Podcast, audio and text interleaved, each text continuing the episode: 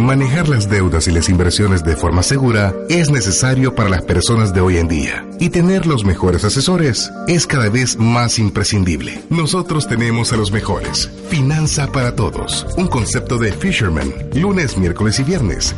12 del mediodía. Por Club 925. No te pierdas la mejor asesoría. Por Club 925. Y estamos nuevamente un lunes más de finanzas para todos. Estamos queriendo cambiar la economía del país, educando una familia a la vez. Estamos aquí, soy Alfredo Escalón y estamos con Marilú de Burgos, eh, hablando de, tenemos temas súper importantes el día de hoy. Hoy vamos a tener invitado en la parte final del programa.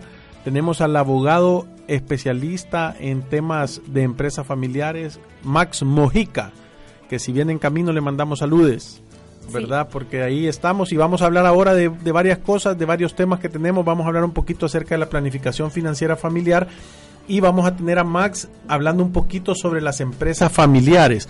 Las familias, eh, las empresas familiares, el 90% de las empresas en el país son empresas familiares y entonces vamos a dar los mejores consejos que nosotros hemos, hemos visto para que puedan tener el mayor éxito posible porque hay muchos problemas en, en, las estructuras de las empresas familiares y hay un montón de retos que, que se pueden ir superando si uno planifica financieramente y si uno tiene claridad de cuáles son los pasos para lograr que las empresas puedan trascender de una generación a la siguiente.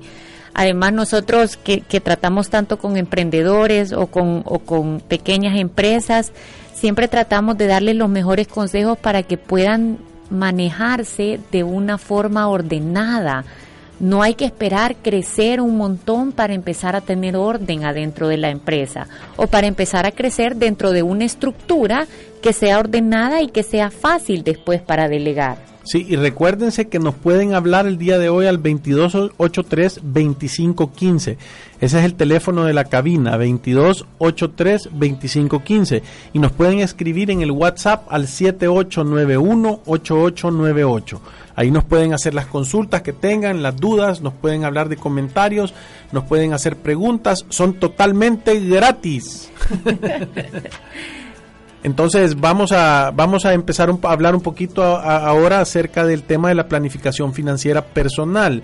¿Cómo se relaciona esto con la empresa? Nosotros nos hemos dado cuenta que muchas veces las personas llegan por temas de empresa y lo que terminamos nosotros convenciéndolos es que hagan el proceso que nosotros hemos visto. Y, y piensen lógicamente, la mayoría de personas decide hacer un emprendimiento, poner un negocio o hacer una empresa porque quiere llenar necesidades básicas de la persona, necesidades básicas de la persona. Y normalmente lo que nosotros tratamos de hacer al principio es agarrar a todos los miembros de la familia o los socios y los tratamos de ayudar a través de una planificación financiera personal a, definir cuáles son las necesidades reales que la empresa, que, lo, que las personas deberían de tener o, o, deberían de poder llenar con la empresa. Porque muchas veces no tener claridad en cuánto quiere ganar el dueño de la empresa o los dueños de la empresa y cuánto de verdad la empresa puede generar, nos termina metiendo en problemas. Y ahí es donde empezamos a hacer quizás como una misma caja chica y nunca logro distinguir cuánto dinero ni me estoy llevando a mi casa o cuánto dinero está dando en realidad la empresa. Y, y, y, tener ese desorden en una empresa familiar muchas veces puede llevar a problemas financieros personales, o sea, yo tomo créditos personales o tarjetas de crédito para financiar capital de trabajo en mi empresa o para financiar alguna pérdida del negocio o por el lado de la empresa, como dueño le estoy sacando demasiado dinero todos los meses, más de lo que la empresa tiene la capacidad para darme y estoy entonces teniendo que recurrir a factoraje para poder tener el dinero de ese de ese pago que no me puedo esperar los 60 días o los 90 días para que ese dinero llegue, sacrificando así el margen y la utilidad de la empresa. Y muchas veces no es que la empresa no sea rentable, no es que no está dando dinero, sino que yo estoy sobrepasando los límites de la empresa y poniéndola en una situación de riesgo. Lo triste de eso es que me estoy poniendo en una situación de riesgo mi ingreso y el de mi familia y poniendo en una situación de riesgo la empresa, porque posiblemente la voy a llevar a un nivel de endeudamiento en donde ya no va a ser manejable. Si usted en su empresa está pidiendo créditos personales, pidiendo estas líneas rotativas para financiarse, teniendo que hacer uso de factoraje, posiblemente su empresa no, esté en forma o no esté en la mejor forma. Y aún así, poniéndole la presión de sacar muchas veces altos salarios para los dueños de la empresa, entonces la estoy presionando todavía más. Y, y, como les dije, en la mayoría de los casos en donde nosotros vemos a los dueños de la empresa, la empresa es rentable, es buena, da dinero, pero los dueños de la empresa o nos comportamos de una forma irresponsable, sobrepasando los límites reales de la empresa de darnos utilidades. Entonces ahí es donde vienen los problemas y, muchas veces si no logramos parar esto, acaban en quiebras y, perdí la empresa y perdí mi salario. Sí, y, normalmente las empresas familiares nosotros nos, nos hemos dado cuenta empiezan a tener problemas cuando las necesidades de los socios son diferentes. Voy a decir que los hermanos, hay un hermano que está súper bien, que es ordenado y le va todo bien, y él quiere agarrar e invertir en la empresa y, y, agarrar, no repartir utilidades o no repartirse mucho dinero y venir y meterle dinero a la empresa para que la empresa crezca. Y otro hermano está en problemado ¿verdad? Y el otro hermano está en problemado y él lo que quiere es sacar la mayor cantidad de dinero posible para rellenar esas necesidades que tiene. Entonces nosotros siempre, uno de los consejos que damos es que para que las personas, es una de las maneras que la, que la empresa o las familias pueden ayudar a que la empresa tenga menos problemas es a tratar de mantener esas necesidades lo más parecidas posibles. Y aquí hay tres tips que nosotros podemos dar para que esas, eh, para que esas necesidades se mantengan, eh, voy a decir, iguales. La número uno es que la empresa le debería de dar, si es que se puede, obviamente, si la empresa es rentable, un seguro médico, ¿verdad? Porque si uno de los, de los socios o uno de los dueños de la empresa tiene una enfermedad, y los demás, eh, em, eh, y él no tiene un seguro, los demás van a salir corriendo a ayudarle y puede poner en peligro la empresa. Entonces, que la empresa, que todos los socios de la empresa, tanto los papás como los hijos o, los hermanos, tengan una protección médica, protege a la empresa de ese tipo de necesidad. El tip número dos es que todos tengan claro que van a tener un plan B. Nosotros siempre lo decimos, la mayoría de personas va a llegar a la edad de retiro y es importante que la mayoría tenga un plan B. Entonces, si la empresa se encarga de dar ese, ese, voy a decir, ese beneficio de estar ahorrando algo para su vejez, la transición en las siguientes generaciones es fácil porque si yo llego a mi edad de retiro y yo tengo un sueldo extra porque hice un plan B súper bueno y la empresa me dio este beneficio, entonces qué chivo, ¿verdad? Me puedo retirar rápido, pero si yo dependo 100% y no me puedo retirar porque nunca he ahorrado un peso, entonces entienden que no le doy espacio a la siguiente generación. Y la tercera es tener un seguro de vida para los accionistas de la empresa. Muchas veces para cuidar que si uno de los accionistas principales llegue a faltar, no caiga esa parte de la empresa en socios o que no quieren trabajar o que tienen necesidades diferentes o que no están capacitados para tomar decisiones. Si usted quiere mantener la empresa como un todo, si usted quiere que si alguien llega a faltar de lo que está representado ahí por sus acciones, eh, que ese que ese que esa participación pase siempre a manos de los que están manejando la empresa hay que tener un seguro de vida para poderle comprar esa parte.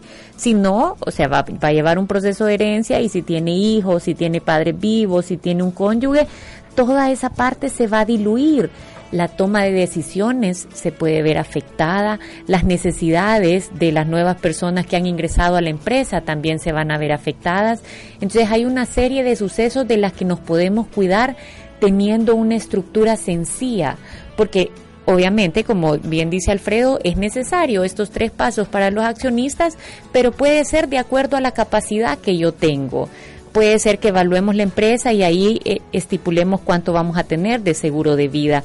Puede ser que empecemos con un plan de retiro que sea accesible, aportaciones a cooperativas, en el fondo de ahorro de, de Atlántida o cosas así para ir generando este plan B o empezar con un seguro médico que sea por lo menos básico y después ir subiendo de acuerdo a los ingresos que la empresa va dando. Sí, y la, otra cosa importante es tener claro, eh, eh, yo siempre le doy el, consejo a los, em, a los emprendedores, ¿verdad? O a los empresarios, tengan al mejor abogado que puedan pagar, porque entienden que muchas veces la gente cree que es, barato ahorrarse en ese tema y yo creo que, que verdaderamente son en los temas que yo no debería de ahorrar.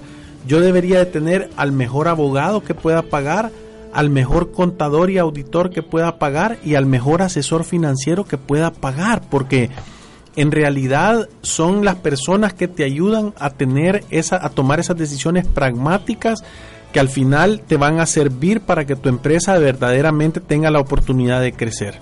¿Verdad? Entonces, son temas que muchas veces la gente eh, yo, hemos visto empresas que tienen conceptos buenos, que son buenísimos y que tienen pasión por lo que hacen y están en problemas porque esa estructura no está bien, no tienen una buena estructura legal y ordenada, no tienen una buena, no tienen una buena eh, estructura contable y de auditoría y no tienen una no tienen un, buen un buen una buena estrategia financiera a seguir y estas son cosas que no tienen que ver eh, eh, con, con voy a decirte, con el negocio en sí, con la generación, tiene que ver con la estructura. Entonces muchas veces las personas eh, eh, quieren hacer estos negocios, pero no entienden que al ser empresario yo me tengo que educar verdaderamente y tener una buena claridad de qué es lo que debo de empezar a manejar y debo de empezar a hacer para que mi empresa tenga las mejores oportunidades de llenar las necesidades de mi familia. Y bueno, tenemos un invitado ahora, como bien se lo Invitado de lujo. Es un invitado especial. sí, es el licenciado Max Mojica y él tiene una gran experiencia en la estructura de empresas familiares y por eso decidimos invitarlo al programa de hoy pues porque obviamente siempre necesitamos como, como ese consejo o como esas luces de cómo podemos ir armando una estructura para las empresas familiares que funcione. Y yo, creo que hay que aprovechar ahora porque eh, estas, todas las consultas el día de hoy son de choto. Aprovecha más. vamos a tener PayPal para. No, eh, eh, definitivamente ahora pues pueden hacer todas las preguntas que usted quieran, señores Radio Escuchas. Muchas gracias por tomarse el tiempo de escucharnos. Yo creo que tu, tu programa, Alfredo, siempre es bien enriquecedor. así que bueno, eh, excelente que estemos todos aquí ahora tratando de evacuar sus consultas, sus interrogantes y, darles algún tipo de guianza, aunque por supuesto que los expertos ya están aquí pues platicando. Buenísimo. Max, fíjate que nosotros hemos leído eh, que la mayoría de empresas en El Salvador son empresas familiares, por eso es que el tema de verdad lo hemos traído ahora y le hemos dado esta importancia, porque muchas veces nosotros vemos ideas espectaculares pobremente ejecutadas ¿verdad? ¿Qué son las cosas que vos cuando ves una empresa, qué son los mejores consejos que tú crees que le puedes dar cuando alguien está tratando de emprender una empresa familiar y hacer esto? Mira, yo lo que diría es que se tecnifique y que involucre a las nuevas generaciones y le voy a decir por qué. La mayoría de las empresas del sabor, como tú bien lo has señalado, son familiares. Eso implica pues que lo ha fundado, voy a poner eh, en términos eh, comprensibles para que veamos hasta dónde llega una empresa familiar. Típicamente las ha fundado el abuelo, eh, es la persona pues que ha tenido la visión, como tú has dicho, una visión espectacular, una, una, una visión novedosa, disruptiva en el mercado y viene y pone algo. Y con mucho esfuerzo, con mucho, con mucho entusiasmo lo ha hecho andar. Pero ¿qué pasa con esa visión del abuelo? Tiene dos problemas. Una es el hecho de que el abuelo, por ser el, el, dueño de la, de la franquicia, de la visión, de la idea, eh, típicamente le cuesta muchísimo soltar el mando. Eh, le cuesta muchísimo compartir su visión. ¿Con quién? Bueno, con la abuela, empecemos por ahí, y también pues con los hijos, ¿verdad? No es que le cuesta, es que simplemente no lo hace. fíjate, que, fíjate que yo he tenido. Bueno, bueno, depende, Marilu. Yo tenía una señora que decía: el esposo es la cabeza del hogar y la mujer es la nuca, decía. Eh, pero eso, fíjate que eso lo que tú dices es, es más que todo en temas sociales, pero, pero realmente en temas económicos es, es distinto. El, abuelo deja guardada la chequera. Entonces Aquí el punto es de que se debe, una empresa familiar es eso, familiar, no unipersonal, y eso se debe de entender, eh, difícilmente se entiende, pero se debe de entender por parte de los líderes eh, familiares empresariales, ¿verdad? Eh, ellos les gusta celosamente guardar la llave de la chequera, porque eso obviamente les da poder económico y le da y el poder económico se traduce en poder familiar. Influencia.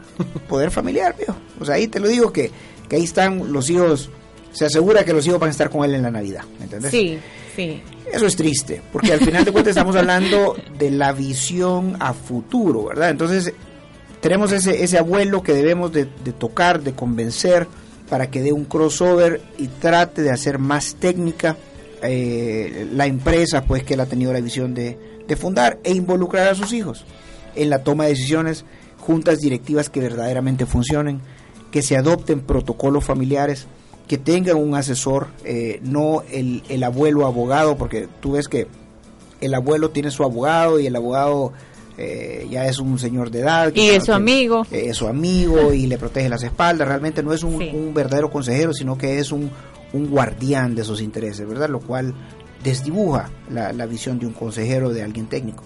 Entonces, como para no, para no perder la idea, el abuelo tiene que sensibilizarse a las nuevas tendencias, a las nuevas corrientes, y si quiere verdaderamente hacer que su empresa no sea una empresa que se extingue con los nietos, sino que una empresa que dure, perdure y que se convierta en una empresa eh, generadora de valores agregados como riqueza en el país, como empleos, como buenos salarios, como un lugar donde puedan trabajar eh, X cantidad de generaciones, el abuelo tiene que tener esa valentía, esa visión de dar ese crossover y, y, tener, como te digo, la capacidad de ingresar a los hijos. Luego viene el tema de los hijos. Yo lo venía escuchando cuando venía eh, en el camino y no sé si eras tú, Marilu, lo que decía de que tenemos el problema de que las empresas tienen una cobija X, es decir, les alcanza para un buen sueldo para el abuelo, probablemente un buen sueldo para dos de sus hijos, pero si ya estás hablando nueras, estás hablando eh, no, no te puedo ni decir lo que con Alfredo hemos visto. o sea, nosotros tenemos desde que todos los nietos están empleados, todas las nueras, los hijos, o sea, y es la empresa de verdad están haciendo milagros para salir en el mes a mes porque nadie consigue trabajo si no es adentro de la empresa. Y la pregunta del millón, y la pregunta del millón es, eh, ¿qué es lo que toda esta mm, eh, plétora de personas aportan, aportan a la empresa. Dejen a la empresa en paz. Sí, fíjate que normalmente cuando nos invitan a participar, nosotros participamos en la junta directiva de, de varias empresas familiares y yo lo que le digo es que nuestro papel es defender a la empresa de los socios. Es correcto. Porque normalmente están pensando más en su interés que en la que en la vaquita que son la que la que la que va a dar a través de las generaciones el sustento para que las familias puedan llenar sus necesidades. Y, y, y sabes qué pasa también, Max, que muchas veces las empresas no crecen porque efectivamente ponen a la cuñada o a uno de los hijos en un puesto simplemente por ponerlo y generarle estos Parecen ingresos. funcionarios públicos. Sí, y entonces, correcto, qué bien dicho. Y entonces no generan la labor que el puesto requiere. correcto. Entonces la, la empresa simplemente no, no va a crecer, ¿me entiendes? Si tú tenés un director comercial que no está haciendo esa función, que simplemente llega, sale a correr, va a almorzar con los amigos. Llega a las 10 de la mañana a trabajar. Eh, mira, hemos visto con Alfredo una cantidad de esos ejemplos. Bueno, tú en tu experiencia también debes de vivir con eso y es difícil tomar la decisión de quitar un hijo, pero...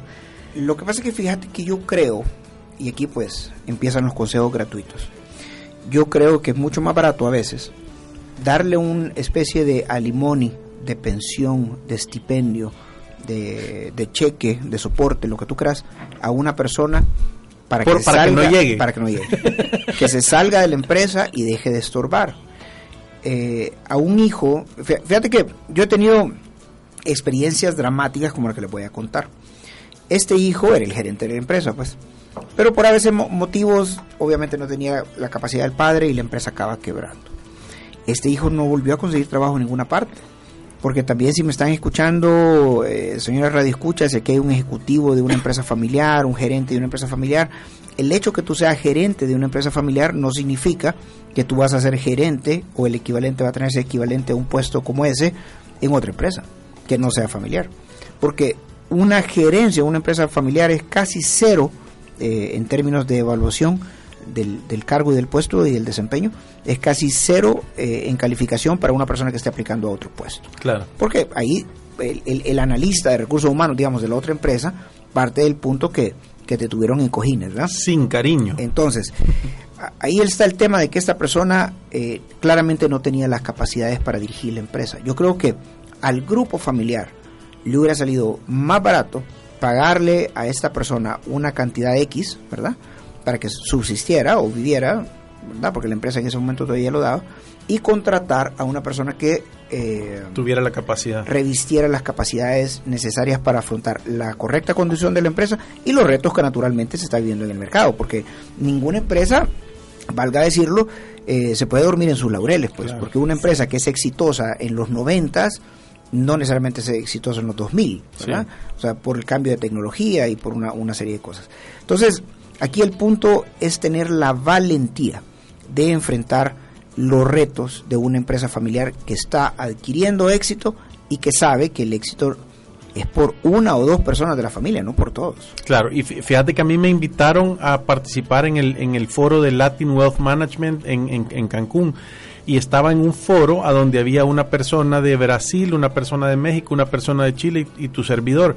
Y la, la, mayoría de estas, de, las recomendaciones de estas, porque obviamente en esos mercados atienden a, a empresas familiares de un tamaño inmenso, ¿verdad? Que posiblemente aquí tal vez no sé si haya una o dos familias o tres que, que, que, que manejen esos volúmenes de dinero, pero decían que a partir de cierto punto valía la pena tener un family office, una oficina que se encargara de los temas familiares y de la gobernanza, del protocolo, y yo eh, totalmente estaba en, desacuerdo con eso, porque creo yo que las familias necesitan esa misma estructura de orden desde que son pequeñitas, porque eso lo que le va a hacer es que les va a dar una mejor oportunidad de llegar a ser empresas grandes. No es cuando seas grande te, voy a, te vas a volver ordenado, sino que desde el principio.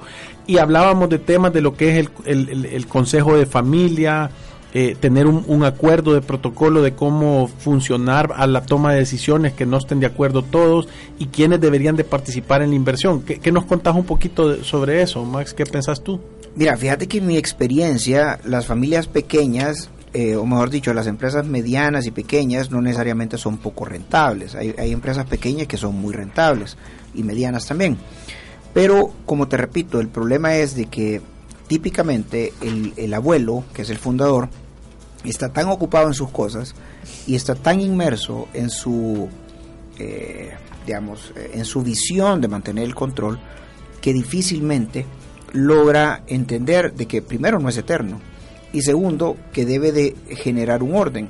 Porque otro de los problemas que se da en las, en las familias es el tema de los parientes políticos y exactamente los yernos y las nueras, ¿verdad?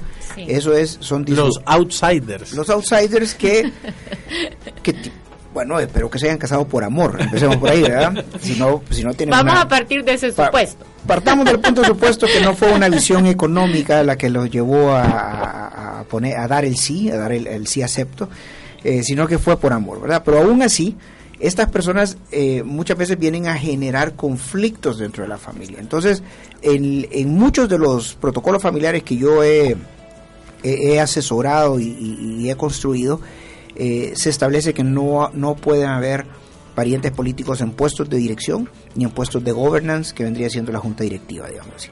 Entonces, ahí entramos ya con, con una limpieza de forma estructural, ¿verdad? Aparte de eso, voy a retomar tus palabras, Alfredo, hablemos de orden.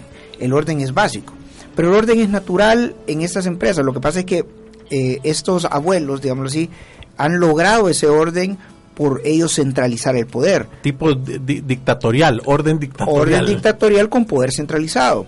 Pero a medida que el negocio se va haciendo más complejo, el orden eh, va siendo más, más difícil, se va convirtiendo en un reto. Entonces ahí es donde es importante tener auditores independientes. Porque regreso al abuelo. El abuelo tiene el auditor que es su chero de colegio. Y, que, y que en realidad se hace de la vista gorda cuando el abuelo saca eh, un cheque para irse todos a pasar fin de año a, Miami. Entonces, pero por ahí empieza ya a haber un desorden, provocado por el abuelo, por el ánimo de tener control.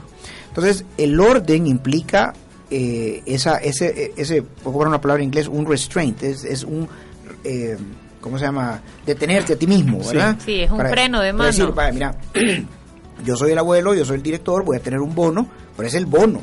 No es que yo soy el, dueño aquí, entonces sacame de caja chica 20 mil dólares, porque ahí es donde empieza el desorden y ese desorden se va heredando a las nuevas generaciones, ¿verdad?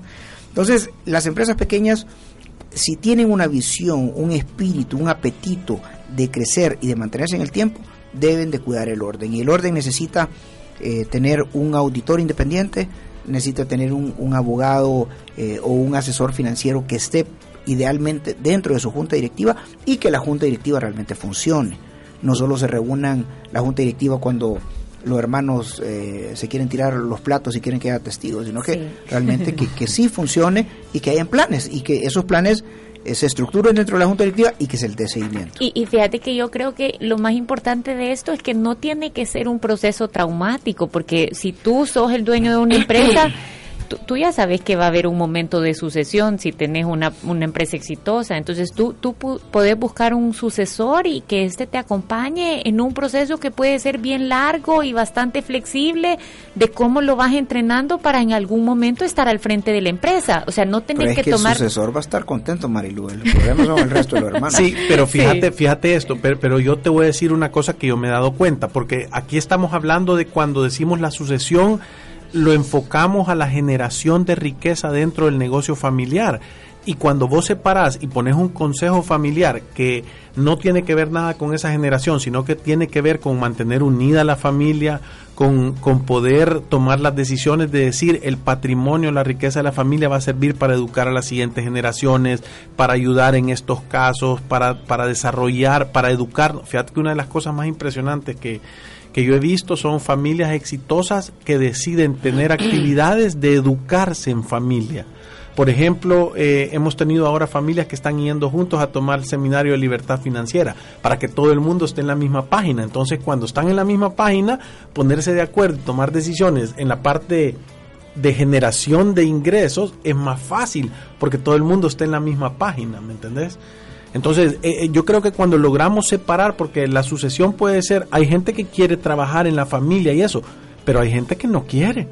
Hay gente que simplemente dice, no, yo en realidad tenemos ahorita el caso de esta familia que tienen un patrimonio súper grande y tienen un proyecto de desarrollar, pero una de, los miembros de la familia dijo, yo quiero que me liquiden, yo no quiero nada que ver con eso, no quiero tomar los riesgos, no quiero hacer, quiero mi parte, quiero que me liquiden. Y se vuelve un problema también. Lo que pasa es que fíjate que para todo hay solución yo creo que la familia, por ejemplo, la familia que tú describiste, de repente se me hace como que la familia Ingalls, de que todos se llevan bien y se van todos en un carromato así a, la pradera.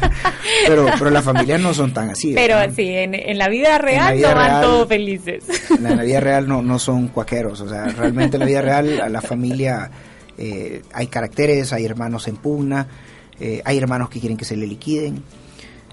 Aquí es una cosa difícil eh, porque una de las cosas es que, bueno, yo por lo menos, yo Max soy creyente en la libertad. Y es bien complejo cuando tú ya sos un adulto, o sea, estás hablando más de 40 años, eh, y que todavía tu papá te quiere tratar como un niño y no te quiere liquidar. Pero al mismo tiempo tu papá te quiere tratar como un niño y no te quiere liquidar porque sabe que sos un niño. O sea, y que, y que probablemente vas a tomar las peores decisiones. Lo que yo he visto, lo que yo he aconsejado en algunos casos extremos, digamos así, son dos cosas. La familia, en la medida de lo posible, tenemos que promover esa unión, ese compartimiento de visión. Yo he visto familias muy exitosas que han compartido visión, eh, se han logrado tener inteligencia emocional. Uno se ha dedicado a las finanzas, otro a la conducción del negocio, otro a las ventas, otro a la, promoción y descubrimiento de nuevas líneas de mercado. Y, y, han logrado ese, incluso entre primos, ese engranaje. Pero partamos del punto que eso va a ser una entre 100 la mayoría de familias va a tener un hermano líder. Pero lo ha logrado hacer porque tienen una planificación. ¿Es correcto o no? Se ha, ha logrado hacerse porque hubo un líder y ese líder lo llevó. Y ese es lo que pasa es que hay líderes positivos y hay líderes negativos. En este caso fue un líder positivo. Luego hay otras familias donde hay líderes negativos y, se quieren ser los sucesores y básicamente lo que ves ahí son casi que sucesiones al trono al estilo de los Borgia, ¿verdad? Y, que casi que están cerruchando la silla a los demás hermanos. Pero fíjate que yo te digo que esto tiene en realidad dos caras porque si tú estás en una empresa familiar, me voy a, a, la posición de ser el dueño y fundador de una empresa que ha sido exitosa. Yo creo que de verdad tiene que haber algo en base a logros y a méritos poder tener un sucesor que valga la pena. ¿Me entiendes? Un hijo que de verdad haya probado sus capacidades, que sea un gran trabajador, que tenga una buena visión que tú le puedas pagar lo que en otra empresa estarían también dispuestos a pagarle. Pues yo no puedo esperar tener una estrella ganando un poquito de dinero cuando mi hijo tiene un montón de capacidades y en otro lugar puede ganar muchísimo más pero hay cosas como tener hijos adentro de la empresa en donde ni siquiera estás enfermo tú que sos el dueño y ya se creen dueños ellos, ¿me entendés? Que tienen esa actitud de empoderamiento y de que, o sea, ya son dueños cuando en realidad en su vida han logrado nada. Pero es que Marilu, lo que pasa es que estás hablando, has diagnosticado eh, al ser humano. ¿Y, cómo, ¿Y cómo tenés, o sea, cómo le pones vacuna a ese tema? Yo, yo creo que lo principal es que tu empresa tiene que poder pagar lo que una lo que una persona totalmente capaz cuesta. O sea, uno de verdad debería de poderle dar valor a un hijo o a un nieto que tiene las posibilidades de convertirse en un sucesor y, y, que de verdad esté desempeñando una labor y eso tiene un precio. ok, pero vuelvo y te repito, para que eso ocurra, el líder, que en este caso es el abuelo, debe educar bien a sus hijos. Correcto. Educarlos en sencillez, porque lo que pasa es que cómo vas a pretender tú que esta persona va a llegar con inteligencia emocional, con empatía, con el valor del trabajo, si a los si no lo han modelado. Si a los 17, 18 años, bueno, 18 años, 19 años que está saliendo del colegio y que probablemente eh, quiera llegar a la empresa, va a querer su oficina con el acondicionado, secretaria, o sea, esta persona no conoce el valor del trabajo. Sí, claro. Y, va, y lo más probable es que a futuro sea un problema más que un Tiene que ser un proceso, el proceso normal de introducirse al mercado laboral. ¿Sabes qué es lo que sucede? Que yo también creo que hay una importancia en poder separar los cargos operativos de los cargos directivos. Voy a decir, tú puedes ser socio de una empresa y asegurarte que tú vas a recibir un beneficio en base a los resultados de la empresa a través de dividendos, ¿verdad? Y la otra cosa es tener ingresos por estar trabajando. Yo tengo un montón de... hemos visto un par de empresas en el cual uno de los cinco hermanos trabaja. Y obviamente este tiene que tener un, un, un beneficio, de acuerdo a su trabajo diferente mm. a, a, su puesto, a su cachucha de accionista o de director de la empresa. Sí sí. Pero, pero quizás como para darnos un poquito de luces, Max, cuando, cuando tú llegas a estas empresas, ¿para qué te llaman? ¿En, qué le genera valor que, que, estés ahí? Fíjate que nosotros, en, bueno, en mi despacho Portal Asociados, en la firma que somos varios abogados, yo soy socio, hemos tenido la bendición de ser abogados de cabecera de algunas empresas desde hace mucho tiempo, ¿verdad? Entonces, en ese sentido, no es que me llamen, sino que eh, estamos dándole una especie, una especie de seguimiento, vamos creciendo, hemos ido incluso creciendo con las segundas generaciones, estamos ya asesorando a algunas segundas generaciones y las cosas van caminando. Pero yo sí te voy a decir una cosa, una de las características, digamos, que me definen a mí es que yo digo las cosas como deben de ser, no necesariamente buscando eh, agradarle pues al accionista o, o, eso, es lo que nosotros decimos una opinión pragmática de las cosas. Pragmática objetiva independiente y caedora de mal en algunos casos. Eh, por eso es difícil entrar en el mundo de la política porque no sé si voy a acabar cayendo bien pero pero la historia la historia es esa verdad que yo trato de decir las cosas tal como son. Debido al seguimiento que han tenido conmigo eh, las personas me escuchan. Entonces, y, tú le dices, mira, esto está correcto, esto no está bien, esta decisión que estás tomando está equivocada, no es realista, eh, ya tenés las pruebas suficientes para tomar esta decisión. Ese es el tipo de un consejero, las, las, eh, la, participación natural que debería tener un consejero independiente.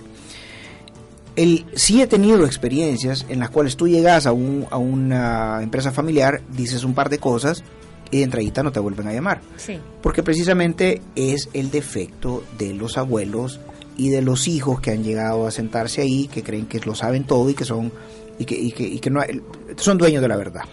Y que lo que están buscando no son eh, consejeros, sino que son súbditos, ¿verdad? Que simplemente le digan que sí, aunque se dan la vuelta y dicen, mira, qué loca las decisiones que está tomando el jefe, pero frente a él, pues nadie dice nada. Y esas empresas típicamente pues acaban en el fracaso, ¿verdad? Sí. Entonces, lo que yo te digo es, eh, y para los radioescuchas, pues si hay algún empresario de empresa familiar que me va escuchando, que estoy seguro que sí, por el- el- a- ahorita nos vamos todos moviendo en el tráfico, el tema es el siguiente. Si van ustedes a llamar, a, si ustedes tienen una empresa familiar, rodéense de personas capaces, de personas que le pueden llevar un buen consejo, de personas que no estén ahí necesariamente solo por el dinero y que eh, tengan la valentía de muchas veces decirle a ustedes precisamente lo que no quieren oír. Sí, porque e- esa, eso creo que nosotros también nos pasa bastante, que estás sentado con una familia y, definitivamente tu diagnóstico, las cosas que necesitan hacer para salir del problema, no muchas veces las querés hacer. Y, y nosotros, i- igual es en la parte financiera, es que todo cuando necesita un cambio, obviamente va a ser doloroso, van a haber pequeños sacrificios, pero si el fin es mejorar y hace sentido, tenés que hacerlo. Entonces, eh, me imagino que si estás en una empresa familiar y todos los directores son familia y el dueño también está ahí, un montón de las decisiones se toman en base a emociones o en base a, al cómo te imaginas que debería ir la cosa sin evaluar la capacidad financiera de la empresa, sin evaluar las capacidades de cada uno de los directores. Entonces, Es entra un montón ese tema emocional. Fíjate que yo lo veo más como de conveniencia económica. Voy a ocupar un, término que decimos allá en mi pueblo, no, yo soy de San Salvador, pero por eso se voy mira, sacamos al, al cuche del chorizo. O sea, es decir, yo digo, yo necesito ganar 10 mil dólares. No, no, no, no me pregunto cuándo la empresa me puede pagar. ¿Cómo van a hacer ustedes para darme 10 mil Yo necesito dólares? 10 mil, porque mira, yo, yo trabajo en esto, en aquello, eh, gasto aquí, me tengo que ir a Miami una vez al año, eh, me voy a esquiar, eh, mis hijos van a, lo- a los mejores colegios de El Salvador, eh, la señora necesita motorista y no trabaja, necesito 10 mil dólares pues. Ah, ya ves vos cómo hacer. Entonces debería ser al revés. El, el chorizo debería salir del cuche. Sí. deberían Sí. decir, "Va, yo tengo este tamaño de empresa. Entonces, ¿cuánto me puede pagar para que la empresa tenga? Y la familia entera se acopla a lo que entra. Exacto, y ya no alcanza para el tío Juancho, ya no alcanza para el sueldo para él, ¿entendés? Entonces, eh, porque no hace nada, pues no llega. Adiós, tío Adiós, tío Juancho. Juancho. Entonces, ponete, porque la empresa debería de tener un presupuesto para directores y también evaluar a la familia si tiene, si el cargo de director que le hemos dado a la prima María, tiene la capacidad de la prima María para desempeñarlo. ¿entendés? Entonces, las decisiones, mm, Marilu, tú dijiste muchas veces son dolorosas. Yo te digo, las decisiones siempre son dolorosas. Siempre. Sie- siempre creo yo que van en el buen camino, porque eh, lo, lo que sucede es que la mayoría de empresas lo que le, lo que les cuesta o, la, a las familias lo que les, les cuesta es cambiar el hábito de hacer las cosas como las han venido haciendo. Tiene que haber de verdad alguien adentro que, que, verdaderamente voltea a ver el riesgo que existe de la sostenibilidad en el tiempo, porque la mayoría de veces que esto sucede, lo que está pasando es que la empresa está caminando a un desfiladero. Y eso es lo que creo yo que la gente necesita tener una idea, de que si no hay una planificación real, normalmente tienden a extinguirse, ¿verdad? Porque estaba viendo yo una estadística Duran de- tres generaciones. sí, del número de empresas que se mueren antes de antes de pasar de la tercera Pe- generación. Pero yo creo que eso tiene que ver un montón con que te va llenando este montón de gente que no está haciendo su trabajo y no hay un gran esfuerzo. La familia crece de forma exponencial. Sí, El abuelo y la abuela, cuando tenían su empresa, se hacían sus sacrificios, tenían los hipotes chiquitos, eh, y pues la empresa daba para ellos dos vivir cómodamente, tenían sus lujitos, lo- los hipotes estudiaron en, en- fuera del país, y es la típica descripción de la empresa familiar. sí. Cuando vinieron los hipotes, que ya son los hijos, eh, hay cuatro, vea. De repente los cuatro quieren trabajar ahí. Y los se cuatro, y los cuatro esposos. Ya son ocho. Y se enamoran. Y si el abuelo todavía está vivo y la abuela son diez. Sí. Y todos y todos gerentes, ¿verdad? Y ahí, Se van creando y las gerencias de cómo va entrando ahí- los hijos. Y ahí el hijo tuvo, tuvo al nieto, ¿verdad? que salió de, graduado de una buena universidad y el nieto viene chivatada, o sea, porque viene de, de, de, MIU, ¿me entendés? Y quiere venir a, con, también con sugerencia y todo. Ya son 11, o sea, y eso, y va subiendo los primos, y ya no da, pues. Y entonces empieza a ver un montón de cosas como que la tía María, que es la directora comercial, en vez de estar haciendo su labor de vender, anda tomando café y viendo Facebook y platicando con la gente. Al grupo religioso, al grupo religioso a las 10 de la mañana. Ajá, y el tío Juancho solo pasa dejando la factura y ya se va otra vez a fregar con sus amigos. Está describiendo a los funcionarios públicos. Entonces el tema, el tema de fondo acá es de que, de que ese para, para, para rescatar esa empresa hay un proceso doloroso, ¿verdad? Sí. Y, no todas las empresas, no todas las personas tienen eh, la fuerza o el ánimo de pagarlo, ¿me entendés? Porque, ¿y cómo le voy a decir a mi hijo de que, de que ya no venga o que lo vamos a despedir? Ah, ya no te habla ya no le habla al, papá ni, ni, a los hermanos el resto de la vida. Sí, yo, yo se los digo que nosotros hay veces damos decisiones duras porque nosotros no vamos a almorzar el domingo en la casa con la, con la persona que le dijiste eso. que le dijiste que ya no llegue. Pero, ¿sabéis qué pasa? Que ahí tenéis que tomar una decisión de salvar la gallinita de los huevos de oro, ¿verdad? Porque ¿Cuántas veces has tenido la experiencia de empresas familiares que fracasan? Cientos. Que te hablan para decirte, o sea, necesitamos vender, ya no podemos pagarle a estos proveedores, estamos atrasados con los pagos. Entonces es una realidad. Si no tenés cuidado y de verdad vas en ese camino, ¿qué te debería llamar la atención? Tus líneas rotativas están llenitas o a punto de llenarse, estás haciendo uso de un factoraje, hay una gran presión, no hay capital de trabajo. Mira, tenés que ver eh, el peso de la planilla dentro de la empresa. O sea, lo que pasa es que dependerá de la empresa, si es una empresa de servicios, la planilla es mucho más relevante. ¿Y cuánto representa la dirección? si es una empresa, si es una empresa industrial, eh, están los costos, ¿verdad? Y luego viene la planilla. Entonces, tenés que hacer un análisis de una vez que tú le, ya sacaste el ingreso bruto, pues ya le quitaste los costos, los gastos administrativos, cómo gravitan dentro de la empresa, ¿verdad? Tenés que ver las personas que están trabajando que aportan a la empresa luego tenés que ver si esas personas, eh, ponete, si, si, si realmente puedes prescindir de ellas, ¿verdad? Porque hay, las puedes a veces reubicar, a veces disminuir salario y poner un gerente que verdaderamente sea gerente, pero tenés que analizar si, si las puedes, eh, si puedes prescindir de ellas. Tenés que ver el comportamiento tributario de la empresa, porque si la empresa ha dejado de estar pagando IVA es una muy mala señal. Porque el IVA es puro cash flow, ¿verdad? Sí, ahí ya estás en problemas. Eh, no le está reteniendo a los, a los eh, o le está reteniendo y no pagando las retenciones del Seguro Social, eh, IFP, Seguro Social. He mencionado esas tres, Alfredo y Marilu, porque esas tres implican cárcel. Sí, son penal. Sí. Entonces es importante que las, las, los empresarios sepan de que si van caminando por ahí, no solo van al desfiladero económico, sino ya a una desgracia personal, familiar, ¿verdad? Eh, tenés que estar viendo, eh, bueno, el, pago de los impuestos, estar viendo cuánto le estás pagando a los proveedores y lo que tú estás diciendo, si están abusando del crédito. El crédito bien utilizado es una herramienta maravillosa para el crecimiento, ¿verdad? Pero si estás abusando del crédito, estás abusando de los que dan, estás abusando, eh, y otra de las cosas, estás abusando o estás utilizando crédito del sector informal. Sí. Es que se da un montón de veces. No, pues sí, pero si está ocupando crédito del sector informal es porque el banco ya no te está prestando. Sí.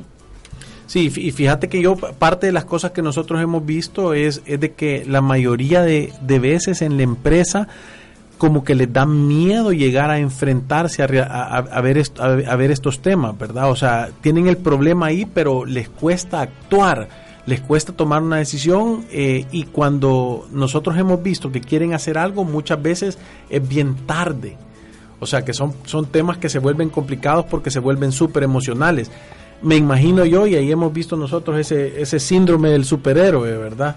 De, que, de que agarran todas estas decisiones, se echan todos estos pesos encima, tienen estas cosas y no todo el mundo está claro de qué es lo que está sucediendo. Y, me imagino, Max, que eh, todos estos servicios se ajustan al tamaño de la empresa, o sea, no es que sea algo inaccesible, de verdad si sos una empresa en crecimiento es una inversión y no es un gasto pensar cómo voy a hacer para pasar o sea, para que esto sea ordenado y pueda pasar de una generación a la otra y que de verdad estemos generando riqueza.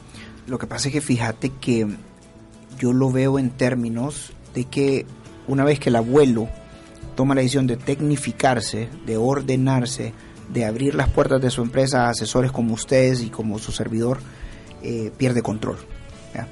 Entonces, hay la, idiosincrasia del, empresario familiar es tener control.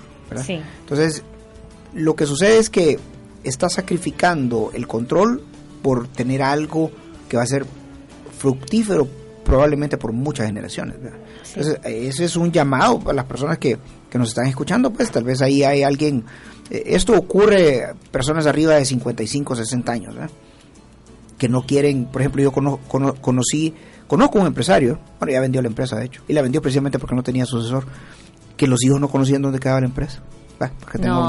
Pero eso se llama, eso se llama control. Sí. Bueno, yo creo que con esto vamos terminando. Gracias, Max, por acompañarnos ahora en el programa. Y, el teléfono de Fisherman, ya saben, es 2283-9296.